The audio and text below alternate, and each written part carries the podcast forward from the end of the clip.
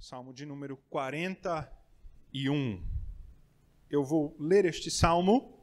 Peço aos irmãos que acompanhem aí nas suas Bíblias a palavra do nosso Deus, que diz assim: Mestre de canto, salmo de Davi.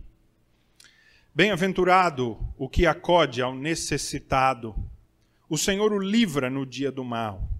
O Senhor o protege, preserva-lhe a vida e o faz feliz na terra. Não o entrega à discrição dos seus inimigos. O Senhor o assiste no leito da enfermidade. Na doença, tu lhe afofas a cama. Disse eu: Compadece-te de mim, Senhor, sara a minha alma, porque pequei contra ti. Os meus inimigos falam mal de mim. Quando morrerá e lhe perecerá o nome? Se algum deles me vem visitar, diz coisas vãs, amontoando no coração malícias, em saindo, é disso que fala. De mim rosnam a uma todos os que me odeiam. Engendram males contra mim, dizendo: Peste maligna deu nele, deu nele, e caiu de cama, já não há de levantar-se. Até o meu amigo íntimo, em quem eu confiava, que comia do meu pão, levantou contra mim o calcanhar. Tu, porém, Senhor, compadece-te de mim e levanta-me, para que eu lhes pague segundo o que merecem. Com isso, conheço que tu me, te agradas de mim, em não triunfar contra mim o meu inimigo. Quanto a mim, tu me sustens na minha integridade e me pões a tua presença para sempre. Bendito seja o Senhor, Deus de Israel, de eternidade para eternidade. Amém e amém. Vamos orar a Deus mais uma vez e vamos assim pedir a instrução do Santo Espírito para que nós para nós podemos compreender a palavra de Deus. Ó Pai bendito, Torna viva agora a tua palavra. Torna viva a tua palavra em nós. Que ela traga o consolo, a edificação, ó Pai, para a qual ela foi escrita há tanto tempo atrás, mas continua ainda sendo verdadeira hoje. Assim, que o Santo Espírito, ó Deus, nos faça compreender essa palavra e nos edifique com ela, através dela. Em nome de Jesus. Amém. O livro de Salmos é dividido em cinco pequenos livros ou cinco partes. Há 150 salmos, mas eles não são divididos numericamente. É quase que tematicamente eles são divididos.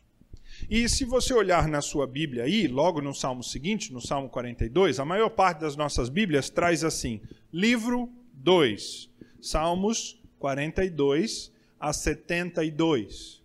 O que quer dizer que o livro 1, que é do Salmo 1 ao Salmo 42, são concluídos com o Salmo 41.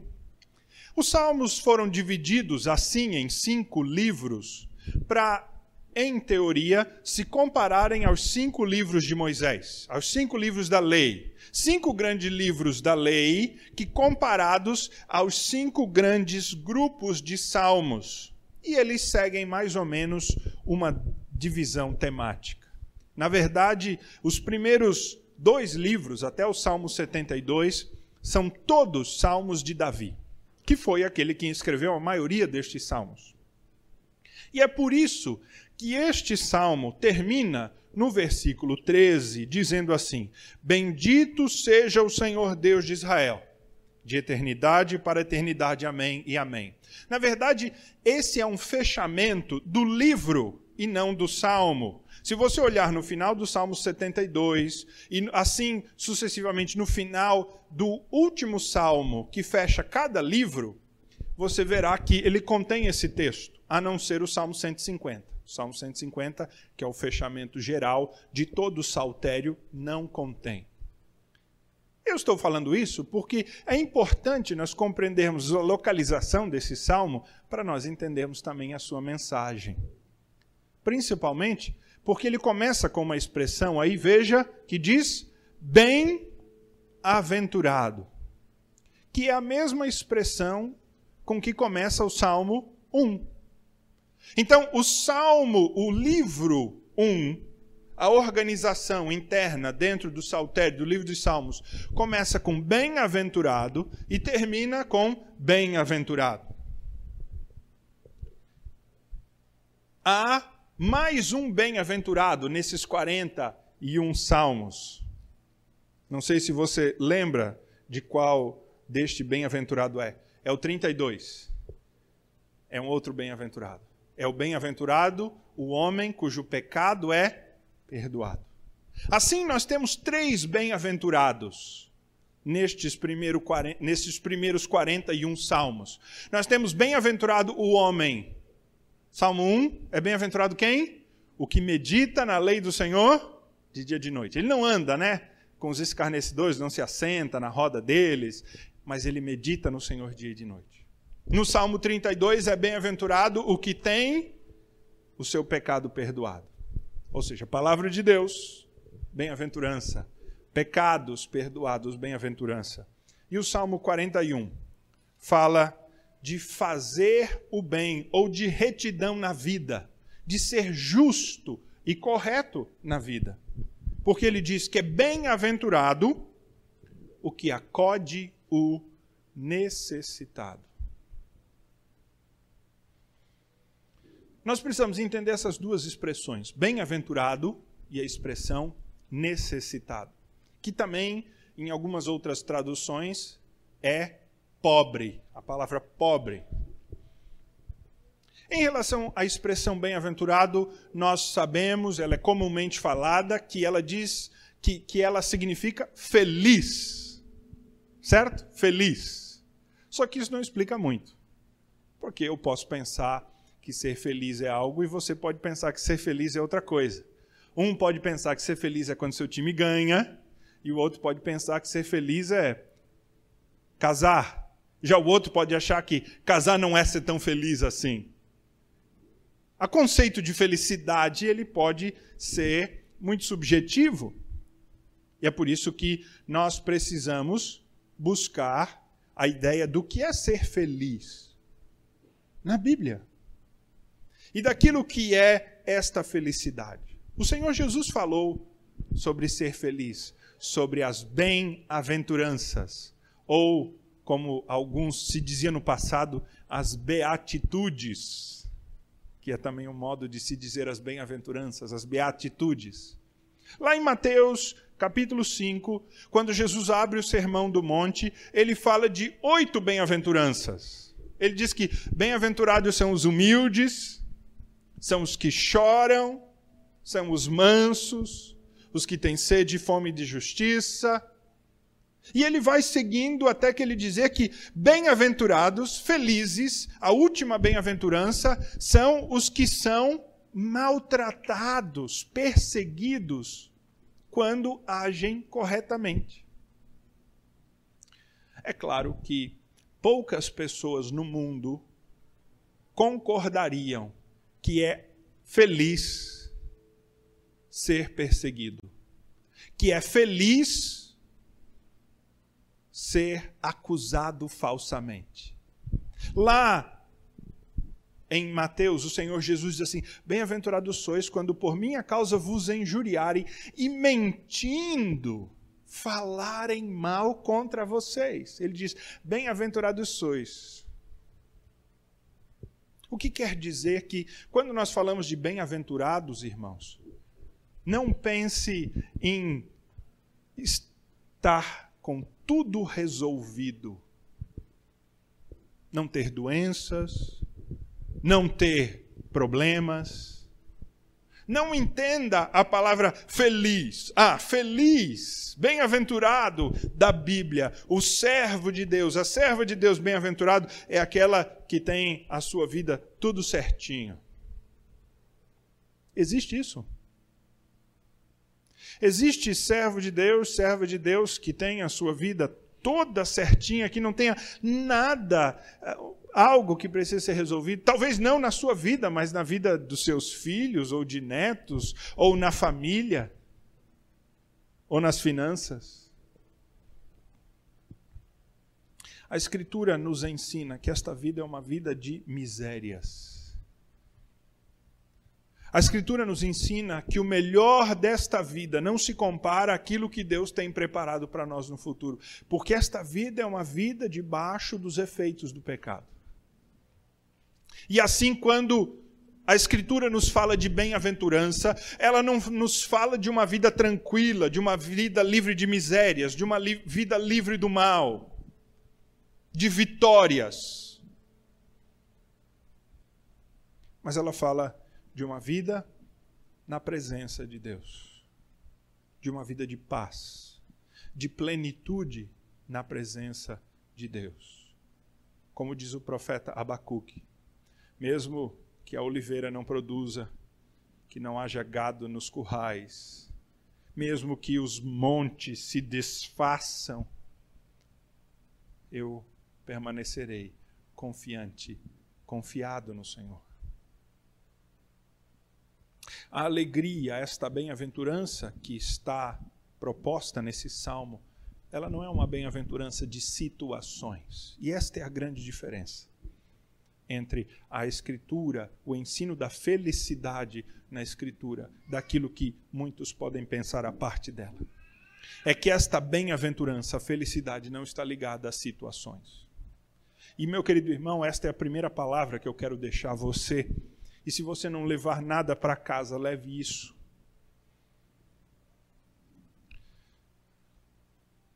Não são as situações que definem a tua alegria ou felicidade. Aliás, a nossa alegria ela pode ser vulnerável, mas não a nossa felicidade. Não são as situações que definem a plenitude da nossa vida. O mundo pode estar desabando ao teu redor, mas o Senhor é o teu socorro. Ele é a tua bem-aventurança. Ele é o teu tesouro. A presença do Senhor é tudo o que você precisa para ser feliz. Talvez você ponha nas situações ao teu redor a frustração e o fato de você andar inquieto e ansioso. Mas a bem-aventurança vem da plena entrega e confiança no Senhor. Talvez você pode achar que isso é muito bonito no papel, mas que na prática não funciona. Não é tão assim, pastor. Mas esse salmo está aqui para nos falar isso. E se você duvida disso, você está duvidando da palavra de Deus? E se você está duvidando da palavra de Deus, o seu problema começa por aí, é falta de fé para crer que Deus pode fazer mais, que as coisas podem ser diferentes. Esta alegria, esta bem-aventurança não é ausência de dor, mas é conforto na dor. E é por isso que o salmista, neste Salmo 41, que é Davi quem escreve, ele está refletindo numa experiência passada e ele está nos ensinando algo. Esse salmo é composto de quatro partes. Cada parte tem três versículos. É como se este salmo, que é, aliás, ele é uma poesia, e ele foi composto em quatro estrofes. Então a primeira estrofe 1 a 3, a segunda estrofe 4 a 6, a terceira estrofe de 7 a 9 e a última estrofe 10 a 12. Mas a estrutura desse salmo é muito simples. De 1 a 3 está o ensino, a instrução do salmo. As duas estrofes seguintes, de 4 até o 9, estão o relato da situação pela qual o salmista passou.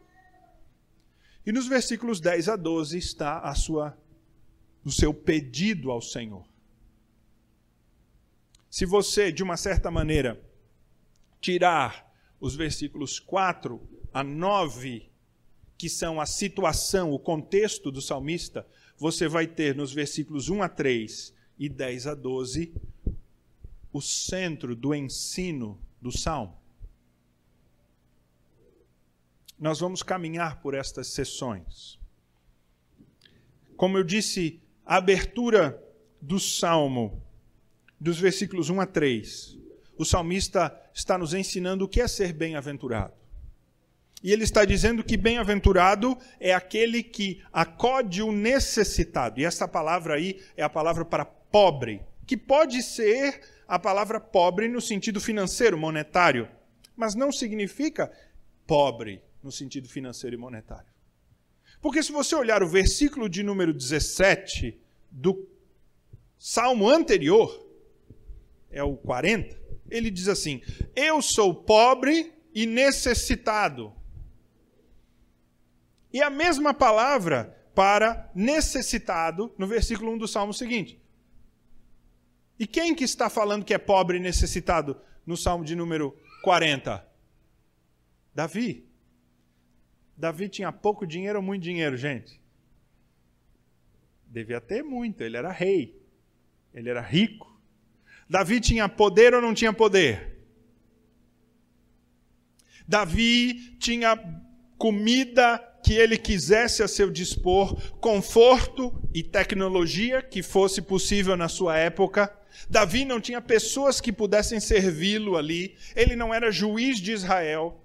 Ele não era cabeça e chefe do grande povo de Deus. Mas ele diz: Eu sou pobre e necessitado. O Senhor Jesus diz que bem-aventurados são os pobres de espírito. Curiosamente, essa expressão pobre de espírito na nossa época é uma expressão pejorativa, né? que serve como calúnia para os outros, né? como uma maneira de diminuir. Fala, ah, fulano é pobre de espírito. Mas aquilo que o Senhor Jesus está dizendo é que os humildes, aqueles que carecem de Deus, são estes pobres e necessitados. Mas acima disso, meus irmãos, o que Davi está nos dizendo aqui, e o que ele está nos ensinando aqui, quebrando um primeiro conceito falso que nós podemos ter, é que quem está em altas posições, tem autoridade e tem dinheiro, não é pobre e não é necessitado. Será? Nós achamos, às vezes, que os nossos problemas vão se resolver se nós tivéssemos um pouquinho mais de dinheiro. Não, se, olha, se sair aquela decisão lá na justiça, aí, pastor, aí tudo se resolve. Não, não, pastor, olha, se eu recebesse um aumento e as coisas, se tivesse um dinheirinho só para a gente terminar aqui, pastor, as coisas iriam se resolver, aí tudo ia caminhar bem. Não, pastor, olha, se eu conseguir completar a faculdade, daí entrar no mercado de trabalho, aí assim.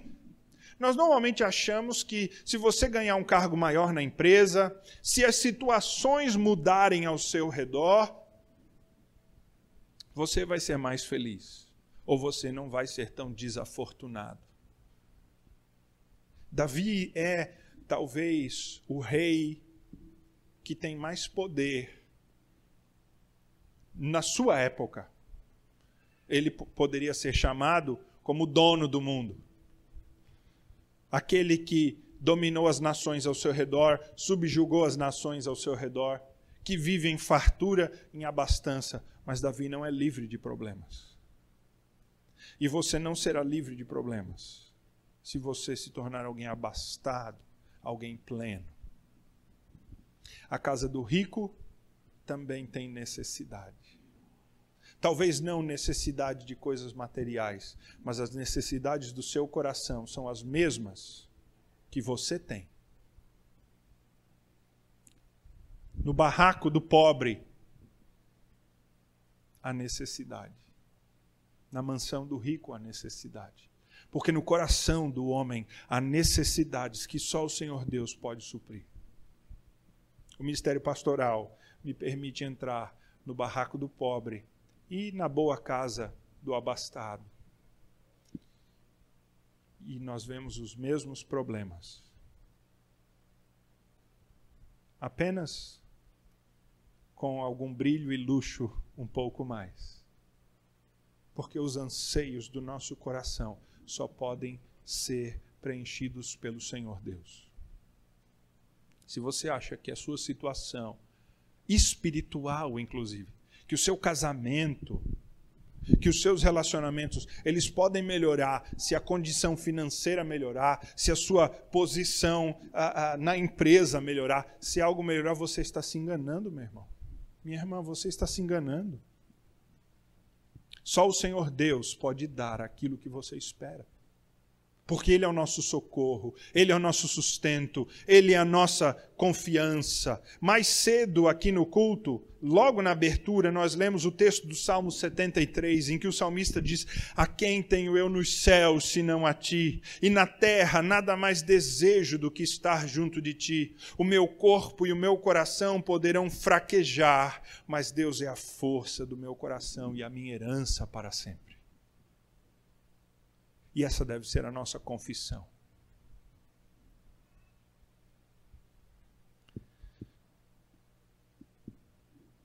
O salmista nos ensina que é bem-aventurado aquele que cuida do que tem necessidade. Porque quando ele estiver em necessidade, Deus cuidará dele. Este é o ensino deste Salmo 41. Cuide do que precisa ser cuidado, da pessoa que precisa ser cuidada. E o Senhor cuidará de ti. Olhe só. Naquilo que o salmista diz no versículo, fim do versículo 1. Aí ele diz: no dia mal. Você sabe qual é o dia mal?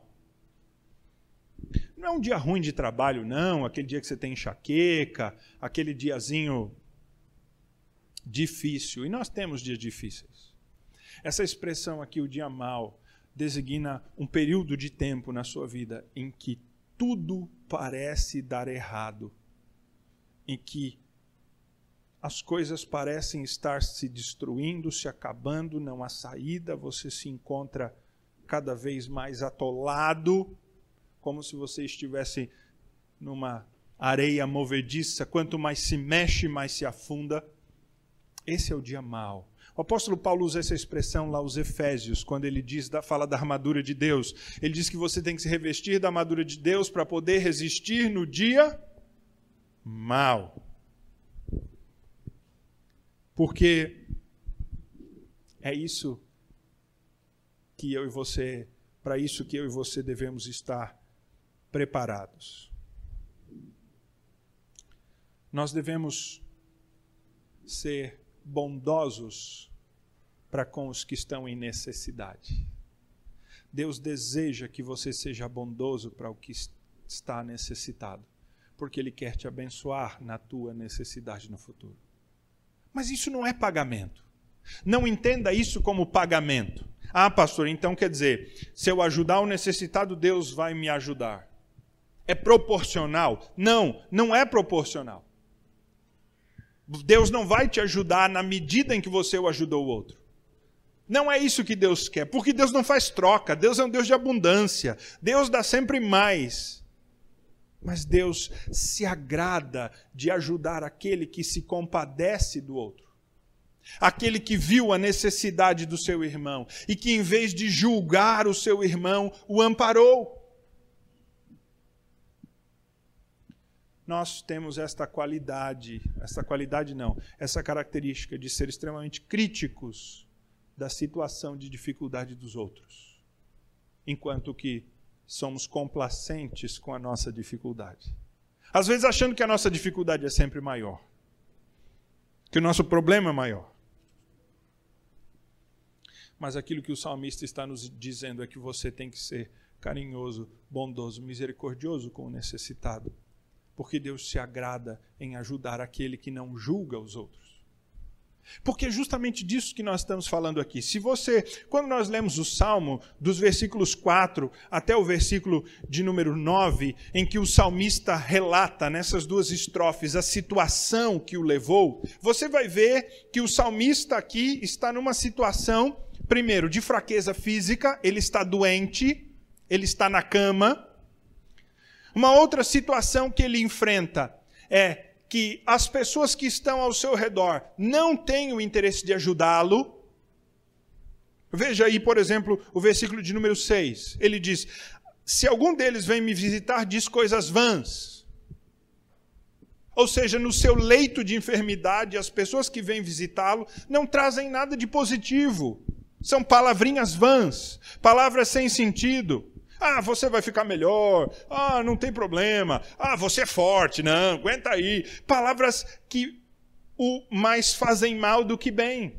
São palavras lisonjeiras, mas palavras vazias. O salmista fala ainda que um terceiro problema que ele tem enfrentado é a maledicência. O que é a maledicência? É quando as pessoas estão desejando o mal e falando o mal dele nas ruas. As pessoas estão dizendo: ih, rapaz, ele não sai dessa não. Agora não tem jeito. Ele está lá como peso da mão de Deus. Viu? É Deus está pesando. É isso que eles dizem. Versículo 8 diz: Peste maligna deu nele, caiu de cama e não vai levantar-se. É Deus que está pesando a mão sobre a vida dele. É isso que as pessoas diziam nas ruas. Deus está castigando porque há pecado, porque há problema. Ele está sendo mal falado. Mas talvez o problema mais sério e que mais dói o salmista está registrado no versículo 9, que é quando ele diz que até o meu amigo íntimo, em quem eu confiava, que comia do meu pão, levantou contra mim o seu calcanhar. Isto é, me traiu. O salmista se encontra numa situação de fraqueza física, de incapacidade. As pessoas que estão ao seu redor não estão o ajudando. Ele está sendo maldito mas uma das suas maiores dores é que até os seus amigos mais achegados o traíram. Alguns acreditam que este salmo foi escrito quando Davi foi traído por seu filho. Quando um filho seu, Absalão, se levanta para tomar o seu trono. E Davi, em vez de enfrentar o seu filho, decide tomar a sua corte e com toda a corte e, um, e uma guarda sua mais a, a próxima, guarda real, vai para o deserto. E então o seu filho Absalão se levanta contra ele, entra por Jerusalém adentro e se assenta no trono e reina por um tempo. Mas finalmente há uma força real, leal a Davi, que derrota o exército de Absalão e o próprio Absalão é morto. Mas nesse registro, há um conselheiro de Davi, que é considerado um dos mais achegados de Davi. Se é esse realmente o contexto. Um homem chamado Aitofel, e que lá em 2 Samuel 16, 23, a palavra de Deus nos diz que a palavra de Aitofel era como a palavra do próprio Deus para Davi. 2 Samuel 16, 23. E Aitofel o traiu, incitando a revolta de Absalão, seu filho.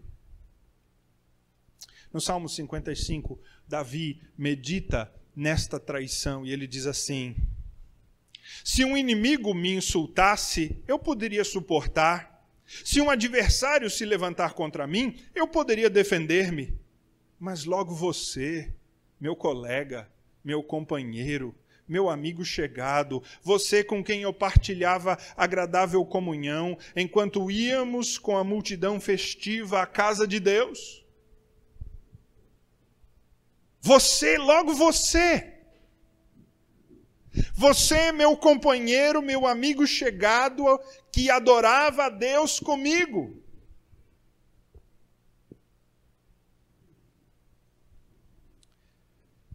Maldito o homem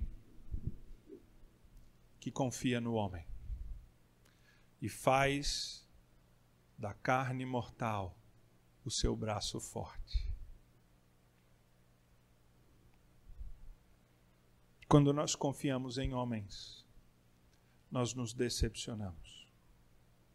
Mas essa confiança em homens, não entenda ah, como uma mera confiança para coisas banais. A palavra confiança mude ah, lá em Jeremias 17, mude por dependência. Então leia o texto assim: Maldito o homem que depende do homem.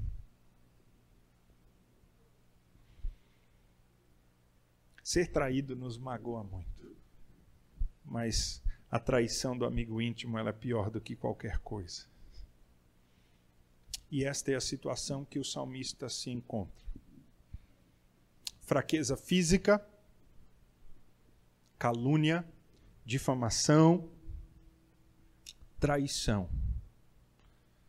Nós poderíamos dizer que, de uma certa maneira, segundo padrões modernos, o salmista ele está num quadro depressivo. Poderíamos talvez diagnosticar. Ele se encontra prostrado,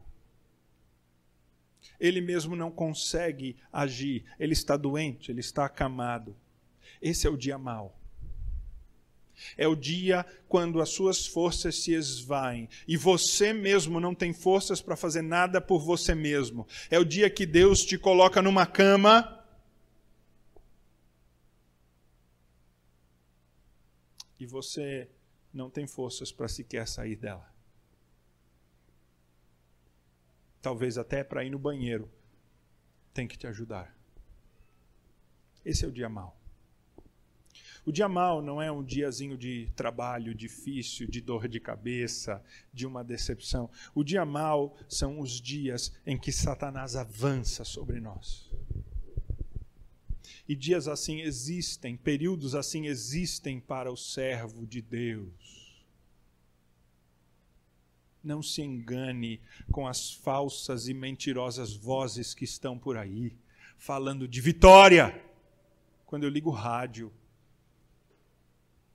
e ouço estes falsos pregadores, o que mais ouço é a palavra vitória. Onde está a vitória para o salmista? Aqui.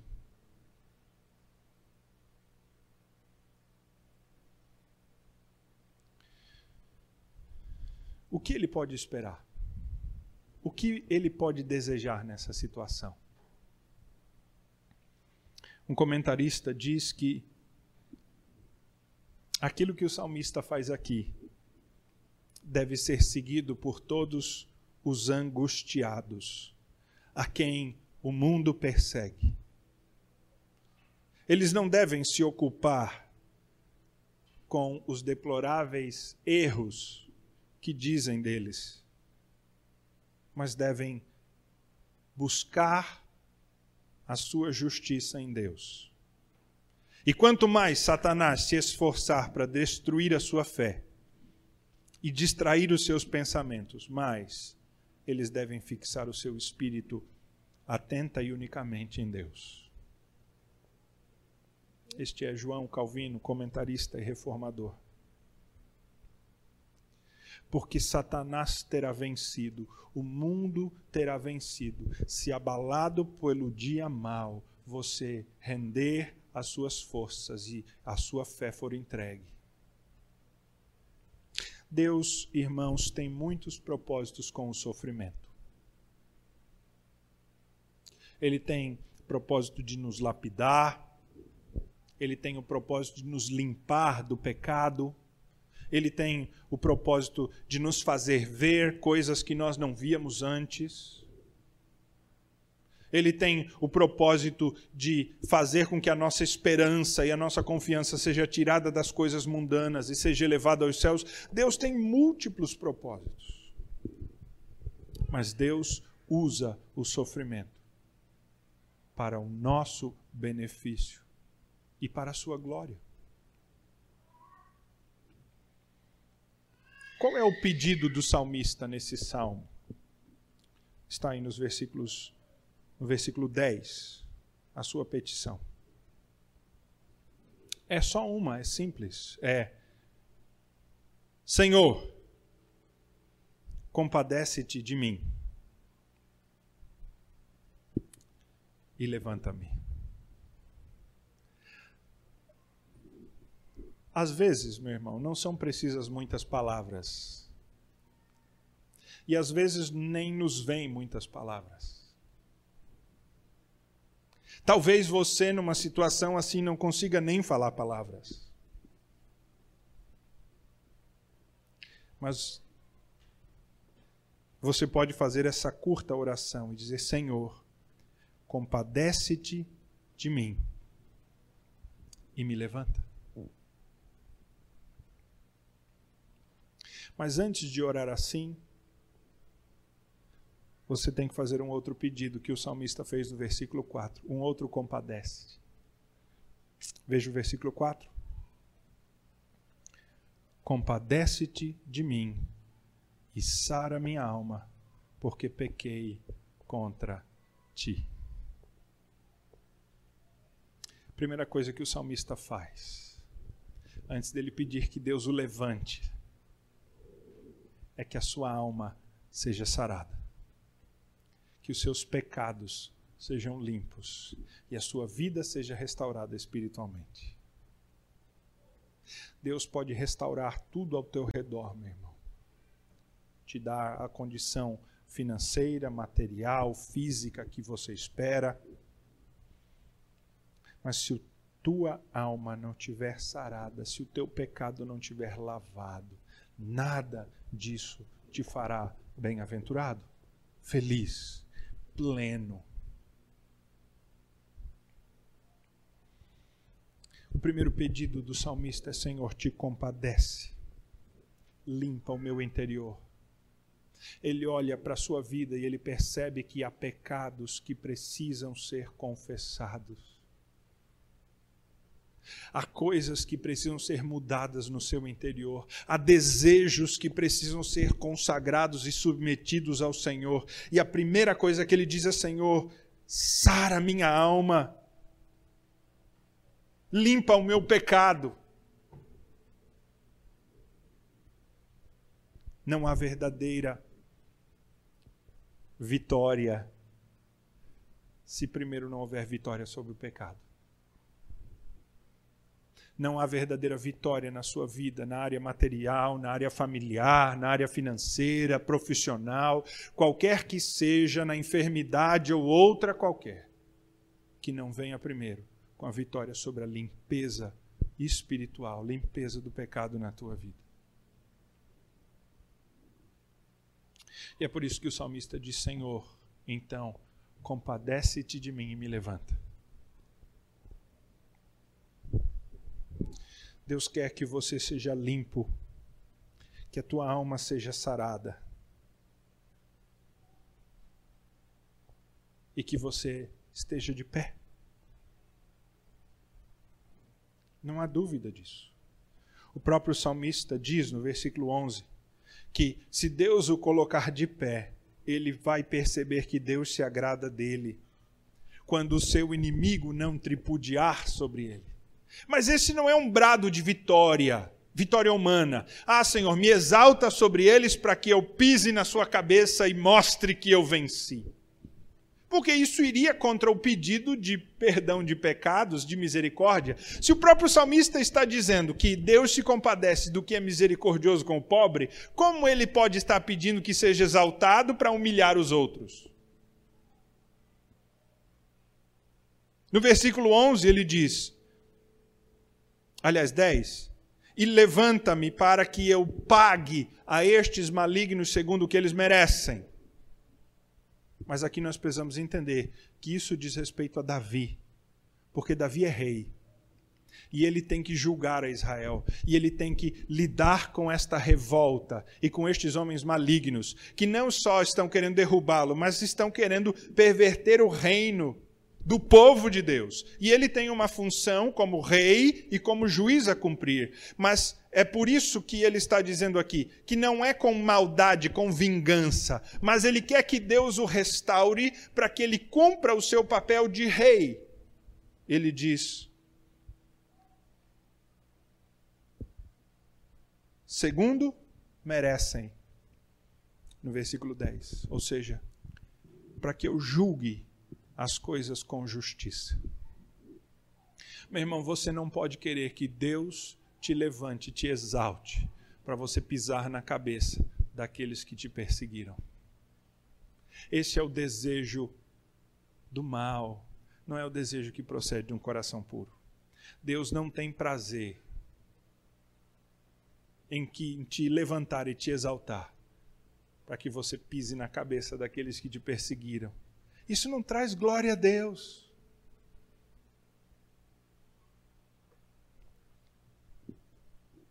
Como o salmo começa? Bem-aventurado aquele que acode o necessitado. O próprio salmista diz: Compadece-te de mim. Como ele poderia agora pedir, Senhor, me exalta para eu esmagar os meus inimigos? Mas parece que muitas vezes, irmãos, esse é o sentido da nossa oração, né? Senhor, me exalta, para que eu mostre a tua glória. Mostrando a minha também. Junto ali. O do Senhor um pouquinho mais alto, a minha mais abaixo aqui, mas estamos juntos. Porque afinal, eu não sou o dono do mundo, mas eu sou o filho do dono. Hã? Não, Senhor, me põe de pé. Para que eu faça justiça, para que eu seja justo. No caso de Davi, como um rei, ele teria que retomar o seu governo, julgar estes rebeldes e colocar o reino em ordem. Mas o grande pedido de Davi, ou a sua grande fé, está revelado no versículo 12, e eu quero terminar com ele. Quando ele diz: Quanto a mim, tu me sustens na minha integridade e me pões na tua presença para sempre. Ué, pastor, ele acabou de falar que era pecador, pediu perdão. Como é que ele está falando de integridade aqui? Davi não está falando de integridade absoluta, que ele não tem pecados, que ele é uma pessoa que é 100% correta. Ele mesmo admite no versículo 4 que é pecador, mas o que ele está dizendo é que a sua vida é uma vida de piedade, de direção a Deus. E ele está dizendo: Senhor, me sustém nesta vida de integridade e me põe na tua presença para sempre. Este é o grande pedido de Davi com que ele termina a sua petição. Aonde para o seu pedido? Senhor, estou precisando disso, me dá isto. Ou será que você diz e ora como Davi: Senhor, me levanta, para que estando de pé eu esteja na tua presença, não seja desviado dela. Me levanta, para que eu exalte o teu nome. Embora o versículo 13, como eu falei, ele feche os Salmos 1 a 41, mas ele fecha também muito bem esse versículo, esse Salmo 41, que é louvor. Porque se na nossa angústia, na nossa dor, na nossa petição, não houver louvor ao Senhor, o desejo de andar na Sua presença, então aquilo que nós pedimos provavelmente é vão. Eu termino a minha palavra com um último conselho e instrução. O Senhor Jesus, na sua última ceia, quando ele aponta o traidor, ele cita esse salmo. Ele diz: Um de vocês me trairá, e até aquele que comia do meu pão levantará o seu calcanhar contra mim. Isso está registrado em Marcos 13. Porque ele também foi abandonado rejeitado e caluniado. Mas a Escritura nos diz que, amando aos seus, ele amou até o fim. O Senhor Jesus conhece a tua dor, a tua rejeição, a calúnia, a miséria, e ele se compadece de você. E se você buscá-lo, ele não vai te desamparar. Faça esta oração. Compadece-te de mim, Senhor. Tem misericórdia de mim, Senhor.